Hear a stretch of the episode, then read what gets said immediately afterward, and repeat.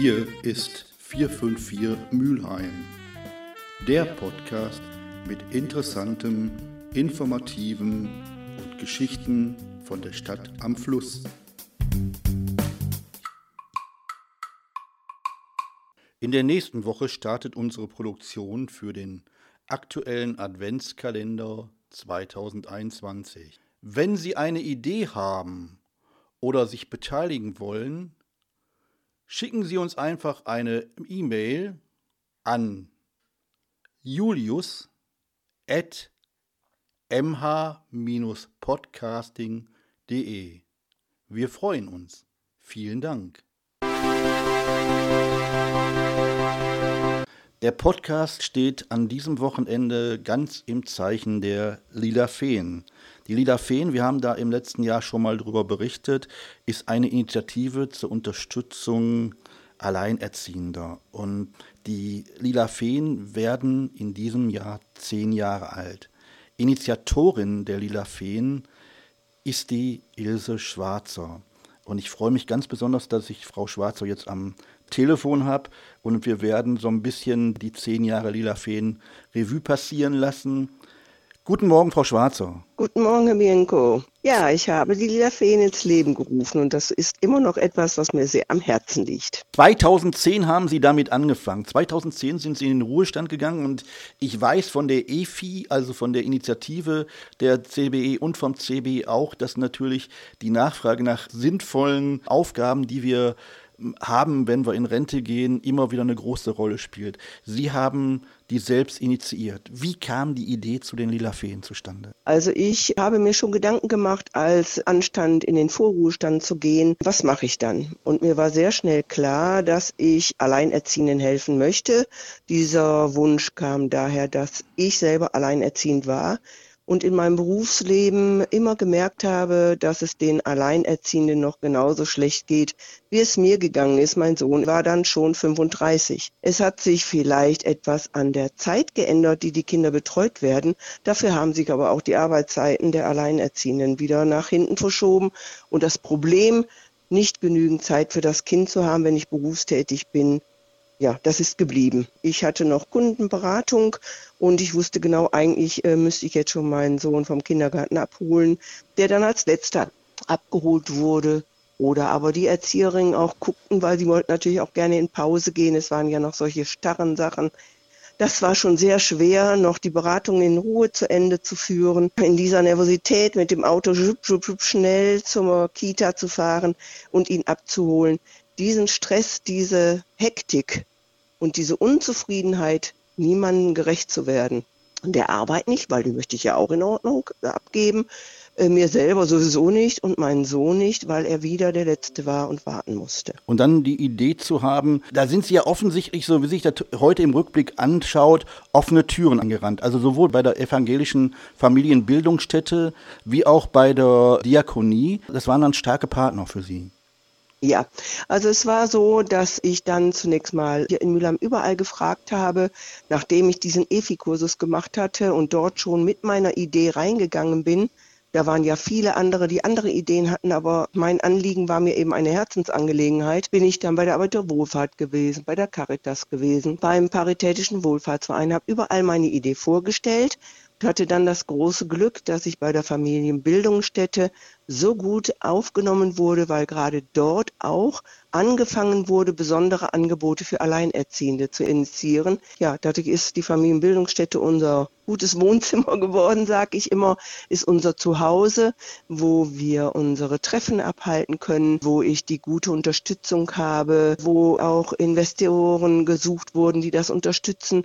Das musste ich dann Gott sei Dank nicht machen und da eben diese Arbeit mit Kindern auch ja, wichtig ist, dass da gute Fachleute im Hintergrund waren, haben wir dann auch noch verhandelt mit der Diakonie und haben dann mit der Diakonie zusammen äh, Flyer gestaltet und haben mit der Diakonie zusammen überlegt, Mensch, hier ist die Telefonzentrale viel länger besetzt, sodass alle, die also Hilfe brauchen oder die lila Feen werden möchten, sich dort melden können. Und dann haben wir auch sofort die Fachleute, wenn in den Familien mal irgendetwas nicht in Ordnung ist oder wenn wir mal eine Beratung brauchen, dass wir also uns an die Fachleute bei der Diakonie wenden können. die also immer im Hintergrund für uns da sind. Die Lila Feen unterstützen Alleinerziehende. Worin unterscheidet sich das Angebot der Lila Feen zum Beispiel von den Leihgroßeltern, die meines Wissens von der Caritas angeboten werden? Die Lila Feen unterstützen Alleinerziehende dann, wenn sie in Berufs- oder Schulausbildung sind. Wir unterstützen also keine Eheleute oder Alleinerziehende, die sowieso zu Hause sind und die Zeit ja mit ihren Kindern selber verbringen können. Wichtig ist eine Schul- oder Berufsausbildung. Wir haben also auch ganz äh, junge Mütter oder Väter, die gerade noch im Abitur sind oder gerade Abitur gemacht haben, dann noch eine Ausbildung machen, äh, die also in diese Unterstützung brauchen, um eben überhaupt einer Tätigkeit nachgehen zu können. Mir war wichtig, dass diese Mütter und Väter ihren Kindern gute Vorbilder sind, dass sie ihnen zeigen, du, wir schaffen das, ich bin bereit dafür was zu tun und nicht sagen, Mensch, ach, in der Zeit bleibe ich jetzt zu Hause, kriegen Hartz IV und damit ist es gut. Nein, die zeigen ihren Kindern, wie wichtig es ist, eine Ausbildung zu haben, sich selber helfen zu können. Und äh, ich glaube, das ist so der große Unterschied. Wir betreuen nicht einfach nur so, sondern wir haben diesen Hintergrund, sind alleinerziehend und Berufs- oder Schulausbildung. Die emotionale Nähe ist etwas ganz Wichtiges. Alles das, was die Lila Feen diesen Familien, diesen Kleinfamilien bieten, könnte eine Institution, glaube ich, nie liefern. Dazu sind wir einfach zu nah. Wir holen das Liebste, was die Mütter oder Väter haben, ab. Sie vertrauen uns ihr Liebstes an. Wir holen sie von der Kita oder von der Schule ab und verbringen dann zweieinhalb, manchmal drei, manchmal vier Stunden hintereinander mit ihnen und sind nur für die Kinder da. Wir schenken denen unsere Zeit. Die Kinder haben hinterher so ein Vertrauen. Es ist so toll, wenn so eine kleine Hand in die eigene Hand kommt, wenn man sie vom Kindergarten abholt, wie die strahlenden Augen einen angucken. Wir unterstützen die Kinder, wir basteln, wir malen, bei schönem Wetter auf dem Spielplatz. Diese Kinder sind ja kaum noch gewohnt, dass jemand so viel Zeit für sie hat. Hinzu kommt noch, dass natürlich auch die Alleinerziehenden oft niemanden haben, sonst brauchten sie uns ja gar nicht, mit dem sie auch über ihre Probleme reden können. Dieses Gefühl, da ist jemand, der ist neutral, der hat mit meiner Familie nichts zu tun, der kennt vielleicht auch Vater oder Mutter des Kindes nicht, dem kann ich anvertrauen, da kann ich mir Tipps holen. Das ist ja eine Tätigkeit, die wir mit den Kindern machen, die nicht nur ein Jahr ist sondern mein erstes Liederfeenkind war eben fünf, als ich es kennenlernte, habe ich noch von der Kita abgeholt, habe die Einschulung mitgemacht, habe die Einschulung zur weiterführenden Schule mitgemacht, habe mitbekommen, wie sie anfangen in die Pubertät zu kommen. Da haben die Mütter genügend Fragen und auch die Töchter sind froh, wenn sie mal mit jemand anderen reden können als mit den Müttern. Diesen Zwist, das ist schon sehr nah und in der Familie mit dabei, die da so dazugehören. Und Ihnen sind Ihre Betreuungskinder dann mittlerweile auch sehr ans Herz gewachsen? Aber selbstverständlich, ganz klar. Also es ist, wir sind nicht Oma und Opa. Das merke ich besonders, seit ich eben seit fünf Jahren Oma geworden bin. Ich habe also zwei Enkelinnen, fünf und drei Jahre alt. Es ist noch eine ganz andere Verbindung. Aber das ist ähnlich. Es ist so, über diese vielen Jahre ist eine Bindung so stark, dass auch jetzt, wo eben mein erstes lila Feenkind 16 geworden ist, wenn etwas anliegt, sie mich anruft oder wenn irgendetwas Erfreuliches ist, dass sie mir das erzählen muss. Diese Verbindung wird nicht mehr abbrechen. Mhm. Zur Mutter hin, genauso wie zur Tochter hin. Ich habe noch zwei Jungs betreut, die jetzt 13 und 11 sind, die habe ich auch kennengelernt. Da war der Kleine drei Jahre alt, der Größere fünf. Dann habe ich die Einschulung mitgemacht, Weiterbildung der Schule. Auch die brauchen mich nicht mehr. Das ist durch Corona gekommen. Die sind so selbstständig geworden durch Corona, weil sie alleine zu Hause sein mussten und ja immer zu zweit waren, der Große dann schon da war. Aber auch da besteht immer noch eine Verbindung. Die kommen im Sommer zum Garten hier und wir trinken alle zusammen eine Tasse Kaffee, genauso wie zu der Mutter. Das hört nicht auf. Das ist nicht bei allen lila Feen so. Das muss es auch nicht sein. Wenn ich in der Runde mit meinen lila Feen sitze, treffen uns also einmal im Monat zum Erfahrungsaustausch. Das macht diese Einladung, macht die Koordinatorin. Da sitze ich und dann denke ich, so viele verschiedene Frauen, so viele verschiedene Typen und jeder hat ein lila Feenkind. Manche haben auch zwei Familien, die helfen. Das haut mich manchmal richtig um, was daraus entstanden ist aus meiner Idee. Das ist natürlich das, was ich mir erträumt habe, aber ja, wo ich eigentlich auch nicht mit gerechnet habe, dass es so groß würde. Aber es ist toll zu sehen, dass jeder in seiner Art auch die Familie findet, die er genau mit seiner Art richtig betreut. Das ist so. Manchmal kann man nur staunen, dass das ähm, ja so hinhaut. Habt ihr denn auch mal zwischenzeitlich die Situation gehabt, dass ihr gemerkt habt, in dem einen oder anderen Fall hat es nicht, nicht geklappt, ihr umgeswitcht? Ja, das hatten wir, aber ganz klar. Es gibt Situationen, wo wir entweder merken, hm, naja, die Alleinerziehende oder der Alleinerziehende hat uns hier was vorgemacht. Das stimmt nicht. Das merkt natürlich die Lila-Fee ganz schnell, weil sie eben so nah dabei ist. Und dann spricht sie eben die Koordinatorin an, sagt, hm, da stimmt irgendwas nicht und dann fühle ich mich nicht wohl, denn die Chemie muss stimmen und die Lila Fee als Ehrenamtlerin muss es ja auch gerne machen. Es ist ein Ehrenamt, das muss keine Pflicht sein sondern es muss Spaß machen auf allen Ebenen. Wir haben eben immer drei Generationen, die Kinder, die Mütter oder Väter und die lila Feen. Das ist ja so ein Drei-Generationen-Projekt äh, auch, was ja auch was ganz, ganz Tolles ist. Da sind Menschen zusammen, die sich vorher nie kannten, die aber plötzlich hm, durch die Tätigkeit mit den Kindern eine ganz enge Bindung eingehen. Und da muss die Chemie stimmen. Wenn das nicht der Fall ist, hilft das nicht. Wir haben auch Fälle gehabt, wo wir dann die Diakonie um Hilfe gebeten haben, weil wir merkten, dass die Familien viel, viel mehr Betreuung brauchen als die Lila Feen. Dann sind die Lila Feen geblieben und trotzdem wurden dann noch Hilfen über die Diakonie oder andere Stellen angeboten. Und das ist eben auch gut, dass, die, dass das erkannt wird, dass die Lila Fee auch den Mut hat, mit der Mutter oder dem Vater zu sprechen. Mensch, ich glaube, du brauchst noch viel mehr Hilfe. Geh doch dahin, da kannst du dir Hilfe holen und auch diese Wege aufzeigt. Und auch die Lila Feen immer wissen, wir haben durch die Koordinatorin und durch die Familienbildungsstätte und die Diakonie immer Ansprechpartner. Wir sind auch nicht alleine. Wenn wir ein komisches Gefühl haben, wissen wir immer, wir können das aussprechen und da kommt Hilfe von fachlicher Seite. Das ist ähm, eben ja auch ein sehr beruhigendes Gefühl. Das ist auch der Grund, warum ich gesagt habe, das kann ich nicht privat machen. Ich möchte ja nicht nur einer Familie helfen, der ich helfe, sondern ich möchte eine Großzahl von Frauen oder Männern haben, die helfen. Und dann muss da natürlich im Hintergrund Sicherheit sein. Da muss eben auch die Sicherheit sein, dass eine Unfall- und Haftpflichtversicherung über den Kirchenkreis da ist. Dadurch, dass wir der Familienbildungsstätte angehören, haben wir auch bestimmte Sicherheiten natürlich für unsere Lila Feen. Und die Lila Feen haben auch immer das Gefühl, dass Fachleute im Hintergrund sind. Ich glaube, ähm, und nicht nur die lila Fans, sondern auch die Familien, denen wir helfen, wissen, die machen das nicht nur einfach so, sondern da ist schon Hintergrundwissen da. Ich kann mir vorstellen, dass die Arbeit an sich super ausfüllend und befriedigend ist. Also es gibt lila Feen, die erzählen am Anfang, boah, ob ich das kann. Mensch, da merken sie am Anfang so diese Schwierigkeiten auch, dass sie also dann äh, mal erst ihren Weg mit den Kindern finden müssen, muss ich mal erst kennenlernen. Und hinterher sind die oft ganz begeistert. Es gibt auch Liederfeen, die wirklich nur einen Kontakt zum Kind haben und die Mutter eigentlich nur bei der Abgabe oder bei dem Abholen kennenlernen, wenig Kontakt haben. Das gibt es auch, aber den Lila Feen macht dann trotzdem diese Arbeit mit den Kindern sehr viel Spaß, weil sie merken, dem Kind gebe ich sehr viel. Und ich glaube, das ist etwas, das alle lila Feen tun, den Kindern in dieser Zeit ja gut tun. Einfach gut zu tun. Das ist äh, so. Ne? Es muss nicht immer so nah sein wie bei mir. Das hat vielleicht auch was mit meiner Mentalität zu tun. Es gibt lila Feen, die sind sachlicher, aber die sind genauso gut für dieses Kind dann, weil sie dann in dieser Stunde oder in diesen mehreren Stunden für das Kind einfach da sind. Wenn Sie jetzt zurückblicken, zehn Jahre Lila Feen, Sie haben das damals aus der Taufe gehoben. Stolz?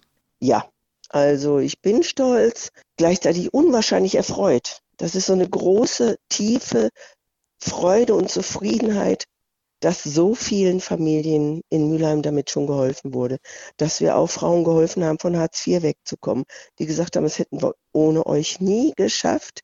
Oder ich habe ein Mädchen betreut, da hat die Mutter fast alles hinbekommen. Die machte eine Ausbildung zur Krankenschwester. Und das ist ja schon mit Wechselschichten schwierig. Aber das Kind musste zur Logopädie. Und das hätte sie alleine nicht mehr hingekriegt. Diesen einen Termin. Sie sagte, aus dem Grunde hätte ich vielleicht meine Ausbildung abgeben müssen. Und das werde ich nie vergessen. Euch, ohne euch hätte ich meine Ausbildung nicht abgeschlossen. Als ich einen runden Geburtstag hatte, hat mein Sohn dann da so eine kleine Rede gehalten und hat dann eben auch gesagt, Mama, besonders stolz bin ich auf dich, weil du die Lisa Fäden ins Leben rufst. Dieses Erkennen, ja, wir können damit vielen Menschen helfen. Wir würden oft noch viel, viel mehr helfen mögen, aber das geht eben nicht. Wir sind eben Ehrenamtler und das ist nicht etwas, was man jeden Tag wie eine Tagesmutter hat. Wir wollen und möchten ja auch niemandem Arbeit wegnehmen. Ne, mhm. die Tagesmütter ähm, aber ähm, sind ja auch nur bis 15 oder 16 Uhr da, manche vielleicht etwas länger. Aber die überwiegende Zahl möchte jeden Tag natürlich Kinder betreuen, weil das ist ihr Einkommen. Wir sind ja nur einmal, vielleicht manchmal zweimal in der Woche nachmittags da. Das ist ja eben Ehrenamt. Mhm. Ne? Es ist keine Arbeitsstelle.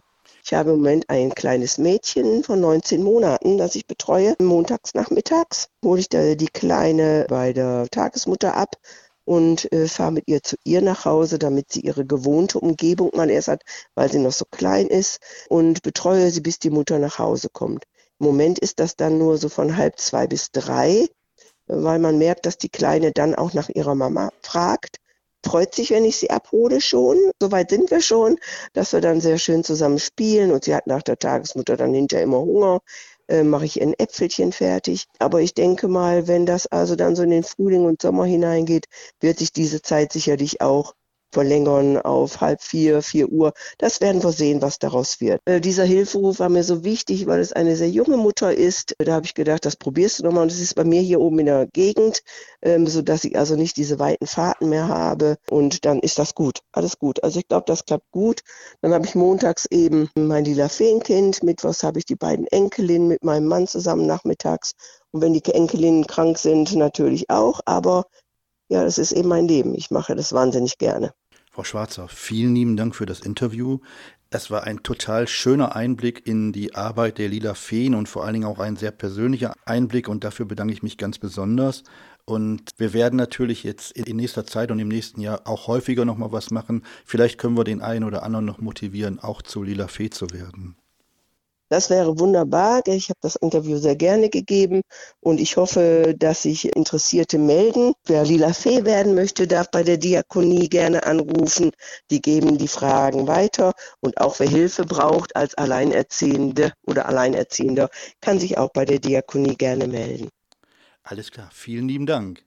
Ich danke auch.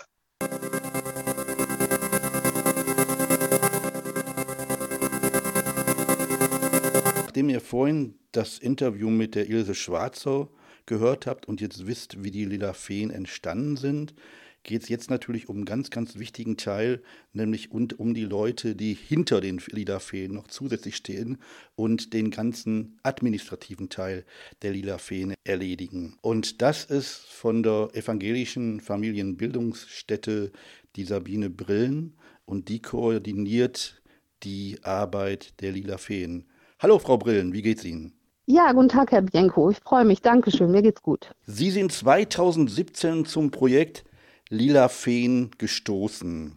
Da war das Projekt schon sechs Jahre alt. Haben Sie eigentlich von vornherein gewusst, was da auf Sie zurollt? Nicht wirklich. Ich bin zu dem Projekt gestoßen. Es lief schon einige Jahre und ich wusste, es ist schon ordentlich gewachsen in den ersten Jahren, habe natürlich jede Menge Informationen eingeholt und musste mir dann aber erstmal natürlich selber ein Bild machen, was sind eigentlich meine Aufgaben und ich war vorher auch noch nicht als Koordinatorin tätig, sodass ich mich natürlich erst einarbeiten musste. Was ist die Aufgabe einer Koordinatorin? Ich bin quasi zuständig für die Vermittlung von den ehrenamtlichen Lila Feen und den berufstätigen alleinerziehenden Familien, die sich Unterstützung wünschen und eine Anfrage stellen, ob wir helfen können.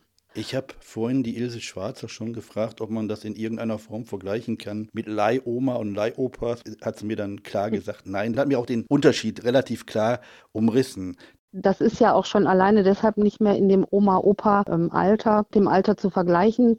Schon aus dem Grund, weil wir einfach von der Altersspanne mittlerweile eine ganz andere Dimension haben. Und zwar ist unsere jüngste Lila Fee tatsächlich 20 Jahre alt und die älteste ist 86. und daran kann man schon erkennen, dass äh, natürlich die Jüngeren nicht als Leihomas und Leihopas dann bezeichnet werden möchten.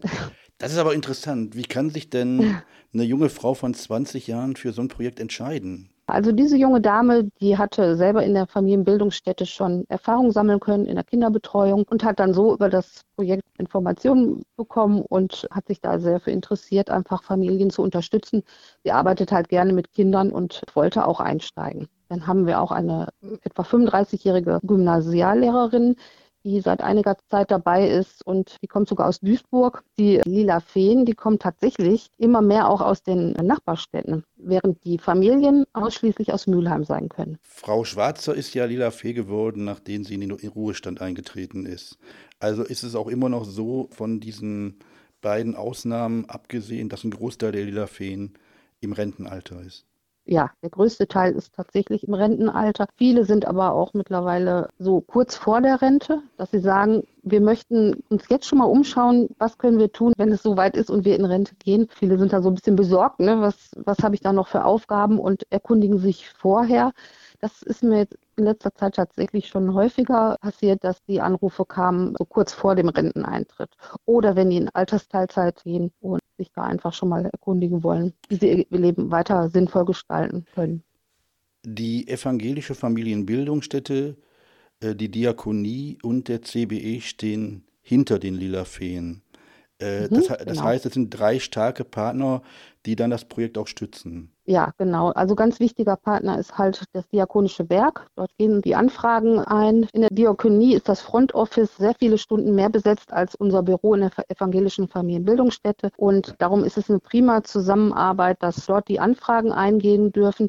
Die Telefonnummer des Diakonischen Werkes ist auch auf dem Flyer zu finden. Und dort melden sich dann sehr, sehr viele Alleinerziehende. Die rufen abends an oder nach Feierabend, nachmittags, spät nachmittags und dann ist in der evangelischen Familienbildungsstätte das Büro nicht mehr besetzt. Ich bekomme dann die Anfrage weitergeleitet vom DW und melde mich dann umgehend zurück. Oder die Lila Feen, die Ehrenamtlichen, die interessiert sind an dem Projekt, genau wie die Alleinerziehenden, können aber auch direkt unter der E-Mail-Adresse der Lila Feen, die auch auf dem Flyer zu finden ist, äh, können sich natürlich auch direkt per E-Mail bei mir melden dann äh, kann ich auch direkt darauf antworten. Ja, und dann geht's los mit Terminen. Ne? Dann werden wir Termine ausmachen und erstmal telefonischen Erstgespräche führen. In den Informationen zum Zehnjährigen steht drin, an den Anfragen der Institutionen und Ämter, wie zum Beispiel Sozialagentur, des Jugendamtes, des Sozialpädiatrischen Zentrums und anderen Beratungsstellen, mangelt es nicht. Das heißt, die Lila Feen werden mittlerweile auch als eine Art Institution wahrgenommen.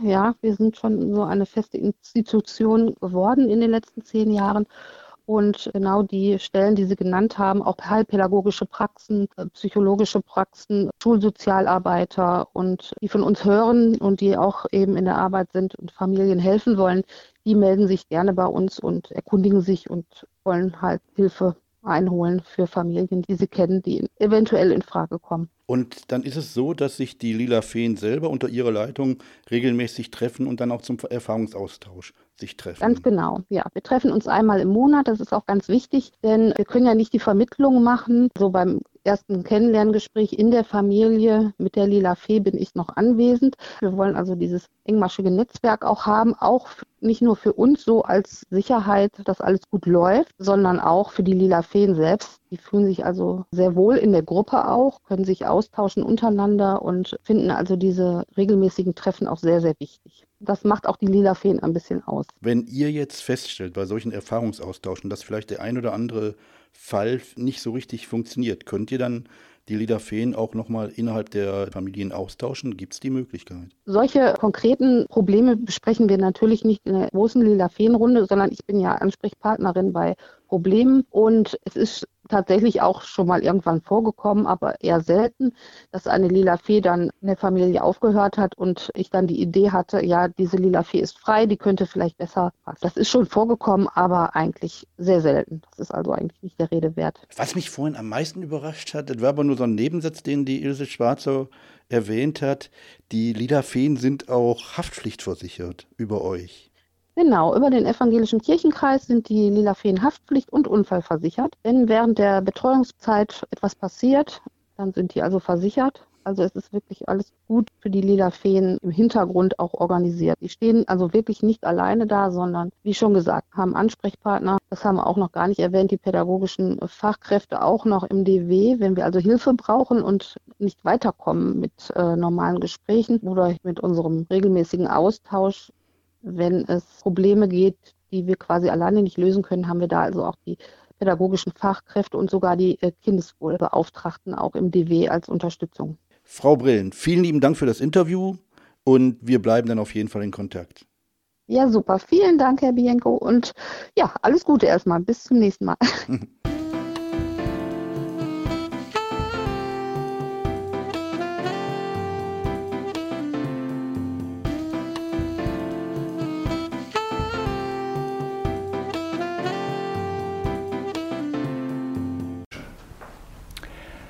Liebe Mülheimerinnen und Mülheimer, auf diesem Wege habe ich mich schon längere Zeit nicht mehr zu Wort gemeldet. Ich bin, wie viele von Ihnen wahrscheinlich auch, davon ausgegangen, dass wir es bald geschafft haben würden. Die vom Land angeordnete Schließung der Impfzentren, die Diskussion um eine formelle Beendigung der epidemischen Lage von nationaler Tragweite und die vielen Impfungen, die in Mülheim durchgeführt worden sind. Dies alles hat bei vielen den Eindruck vermittelt, das war's. Die Corona-Krise ist doch schon so gut wie vorbei. Jetzt stehe ich hier und muss Ihnen zu meinem Bedauern sagen, wir haben uns offenbar zu früh gefreut. Vorbei ist die Pandemie noch immer nicht. Leider müssen wir auch seit Wochen feststellen, dass aus der Politik eher verwirrende Signale als klare Leitlinien kommen. Das ist überhaupt nicht hilfreich. Bundesweit steigen die Infektionszahlen wieder deutlich an. Das Robert Koch Institut warnt deutlich vor Großveranstaltungen. Viele Intensivstationen melden, dass sie komplett ausgelastet sind und es wird sogar über die Verlegung von schwer erkrankten Intensivpatienten ins benachbarte Ausland nachgedacht. Bei uns in Mülheim kann zwar bislang keine akute Gefahr festgestellt werden, und ganz bestimmt haben wir keinen Grund zur Panik. Aber ich möchte ausdrücklich vor Sorglosigkeit und Unachtsamkeit warnen. Die Erfahrungen aus den vergangenen Wochen haben sehr deutlich gemacht, wie schnell aus einer einzelnen Feier, aus einer einzelnen Versammlung zahlreiche Infektionen resultieren können. Die Berichterstattung in den Medien haben Sie sicherlich verfolgt. Mir ist es wichtig, Ihnen heute zu sagen, dass bei aller Verwirrung und bei allem Streit über die richtigen Maßnahmen zur Bekämpfung der Corona-Pandemie immer noch einige Regeln weiter gelten, die unbestritten helfen. Extrem bedeutsam ist nach wie vor, dass Sie Abstand halten, Maske tragen, ausreichend lüften und auf alltägliche Hygiene achten, dass Sie sich insbesondere häufiger als sonst mindestens 20 bis 30 Sekunden lang mit Seife die Hände waschen. Und verzichten Sie auf Veranstaltungen, auf denen Sie damit rechnen müssen, dass Besucherinnen und Besucher die Abstandsregeln nicht einhalten können oder wollen. Die Aerosole im Innenraum, also die Tröpfchen, die in der Luft schweben, können nach wie vor mit dem Virus belastet sein und von den Besucherinnen und Besuchern durch Mund oder Nase eingeatmet werden. Damit sind sie im Körper.